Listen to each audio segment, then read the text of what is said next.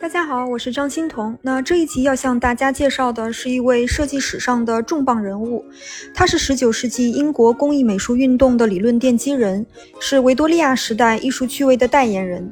他是最早提出现代设计思想的人物之一，被誉为美的使者。他的艺术评论影响深远，文章呢也文采斐然。他还是教育家、哲学家、慈善家和业余的地质学家。他就是约翰·拉斯金。先说一下他的生平。约翰·拉斯金出生在1819年的2月8号，是典型的水瓶座，极富革新精神，是新思想的开拓者。他是苏格兰裔，出生在伦敦的一个富裕家庭，父亲呢是一名商人。作为家里的独生子啊，父母都非常看重对拉斯金的培养。父母两个人都是鸡娃的好手，但是呢是不同的方向。他的父亲呢和拉斯金都喜欢拜伦、莎士比亚以及苏格兰著名的历史小说家沃尔特·斯科特爵士，所以父亲呢希望他从事文艺工作，比如绘画和写诗。拉斯金在七岁的时候就开始写诗了，他每写一首诗呢，爸爸就用零花钱来奖励他。那他的母亲呢是一名虔诚的基督徒，希望他长大成为一名牧师。他疯狂鸡娃的方式是从小就让拉斯金把圣经从头到尾读一遍，读完一遍再读一遍，每句话每个词的抑扬顿挫，他妈妈呢都要细听然后纠错，以至于很多篇章拉斯金都能背下来了。那他从小熟读圣经的经历，对他以后的写作也影响很深。拉斯金从小呢就随父母游历了名山大川，参参观古典建筑和艺术，开阔了他的眼界。培养了他对自然和艺术的热爱，他的旅途见闻还激发他创作了许多的诗歌和素描。一八三四年，十五岁的他编了一本矿物质的词典，并有三篇文章发表在《自然历史》杂志上。一八三六年，他进入牛津学院的基督学院，后来因病退学。之后的两年呢，他在意大利养病，很多事情呢都是祸福相依。在意大利的时候，让他有机会开始研究艺术和建筑，尤其是研究威尼斯的建筑。他第一次引起大众的注意呢，是在二十四岁，也就是一八四三年，他发表了重要作品《现代画家》的第一卷。当时呢，画家透纳的一些画在皇家美术学院展览，遭来了一些艺术评论家的攻击。拉斯金作为回应，在《现代画家》第一卷里高度赞扬透纳，以此来捍卫自己喜欢的画家。拉斯金一直热爱建筑，尤其是哥特建筑。他在1849年发表了著名的作品《建筑的七盏明灯》，是一部关于哥特式建筑的著作。1849年末，他走访威尼斯，开始写他的三卷本《威尼斯之石》。他在书中呢，提出了对当时社会的道德和精神文明的忧虑，对哥特装饰艺术加以赞扬。1850年代开始，他开始推崇拉斐尔前派。他和拉斐尔前派的画家米莱斯成为好友，鼓励他的创作，还在财务上资助他。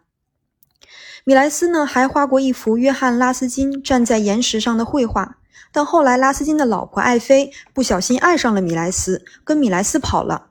据说啊，这个拉斯金离婚的时候，夫妻俩还唇枪舌战，互撕了一番。然后第二年，前妻就和米莱斯结婚了，后来还生了八个孩子，非常的狗血。他们这段著名的三角恋后来被拍成电影，在二零一四年上映。电影名呢就叫《艾菲格雷》。好了，话说回来啊，一八五零年代，拉斯金的文章也逐渐专注在社会和政治议题上。一八六零年，他完成了《现代画家》的第二卷和第三卷，对罗马时期、哥特时期、文艺复兴和巴洛克时期的绘画艺术进行分析，对后世影响深远。一八六九年，他成为了牛津大学的第一任莱斯德讲座美术教授，成立了牛津大学的拉斯金美术学院。他在一九零零年逝世，留下了三十九卷作品和成千上万的绘画图稿。拉斯金呢是个表达能力极强的人，他从未实际从事过建筑和产品设计的工作，主要呢是通过他极富雄辩和影响力的说教来宣传他的思想。他的写作题材十分广泛，包括了地质学、建筑、神话、鸟类学、文学、教育、植物学和政治经济学。他也什么文体呢都能拿捏，包括散文、论文、诗歌、演讲稿、旅行指南和手册，甚至是童话故事。他呢还会绘画，动植物、自然风景、建筑结构与装饰。所以说，这种语言天分和艺术天分都有的人才是可遇不可求的。啊，大致总结一下他的工业设计思想。第一点呢，他抵制机械化大生产。虽然他在目睹了蒸汽机车的时候呢，感到了敬畏，也承认机器的巧妙，但他认为机器产品与美是无法挂钩的。他说，这些喧嚣的东西，无论其制作多么精良，只能以一种鲁莽的方式干些粗活。第二点呢，他提倡艺术要密切联系大众生活，为大众服务，而不是为少数权贵阶级服务。他反对设计一些不接地气的、功能与形式不符的作品。第三，他推崇中世纪的艺术形式与精神，强调艺术背后的道德目的的重要性。他认为，只有道德高尚的人才能创造出真正的美。他提倡回归中世纪的手工艺劳动。第四点呢，他主张回归自然，从大自然中汲取灵感，而不是抄袭旧有的样式。那么，下面我们来谈谈他的三部代表作。第一个呢是《现代画家》，是一部重量级的艺术评论经典书籍，分为五卷本。一八四三年推出了第一卷，一八六零年呢推出第五卷，横跨了十七年，对文艺复兴到十九世纪的艺术流派和作品进行了分析总结，并且还探讨了艺术赖以发展的社会、政治、经济、文化等背景，对后世影响深远。第二本代表作叫《建筑的七盏明灯》，是一部哥特建筑的著作。标题里的七盏明灯指的是拉斯金认为的建筑不可或缺的七项道德，分别是奉献、真理、力量、美丽、生命、记忆和服从。建筑师只有遵循这七个法则，才能完成建筑杰作。他的第三个代表作是《威尼斯之石》，是三卷本。这本书呢，详细审视了威尼斯建筑的细节，介绍了城市的历史和威尼斯在拜占庭时期、哥特时期以及文艺复兴时期的建筑。书中呢有篇文章非常重要，叫做《哥特的本质》。啊，那我们来详细说说这篇重要的文章。英国的艺术史学家肯尼斯·克拉克曾经评价拉斯金的这篇文章是19世纪最崇高的文章之一。拉斯金呢，在这篇文章中提出，建筑反映了社会的精神和道德状态。他说啊，哥特建筑有外部形式和内部元素两个方面。外部呢，体现在尖勒拱顶和飞扶壁这些建筑构件上。说到内部元素，按照重要的程度从高到低分为六点。第一点呢是野蛮粗放。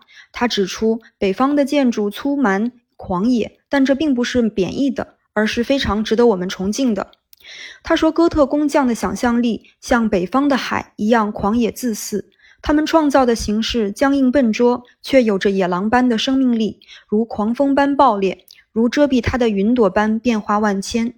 这一段的原文描绘非常的优美。那第二点呢，是富于变化。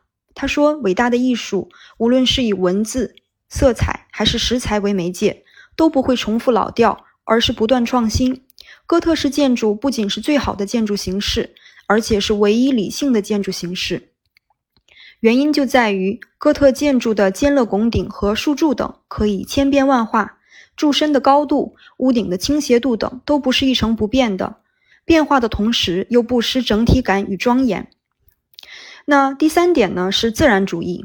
拉斯金指出，哥特工匠也会犯错，但他们不会试图遮掩粗陋的地方，而是怀抱谦卑的精神，承认作品的不完美和人的不完美。第四点呢是奇异怪诞。拉斯金说，哥特艺术可以奇异怪诞，也可以崇高庄严，这就是哥特艺术富有想象力的地方。第五点是坚硬笔直。他说，其实这个词呢并不准确，因为。啊，英文的原文用的是 rigidity 这个词，因为哥特建筑呢是一种积极的坚硬笔直，它是一种特别的能量，让运动具有张力，产生一种顽固不屈的抵抗力。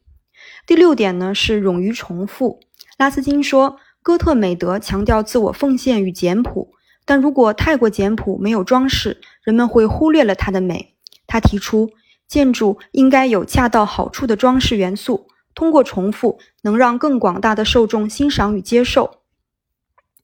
总而言之呢，约翰·拉斯金是个能量特别强的人，他的兴趣非常广泛。除了上面提到的，他还去研究过阿尔卑斯山的地质结构，关注环境污染的问题。他也是一位慈善家，他的性格也充满矛盾。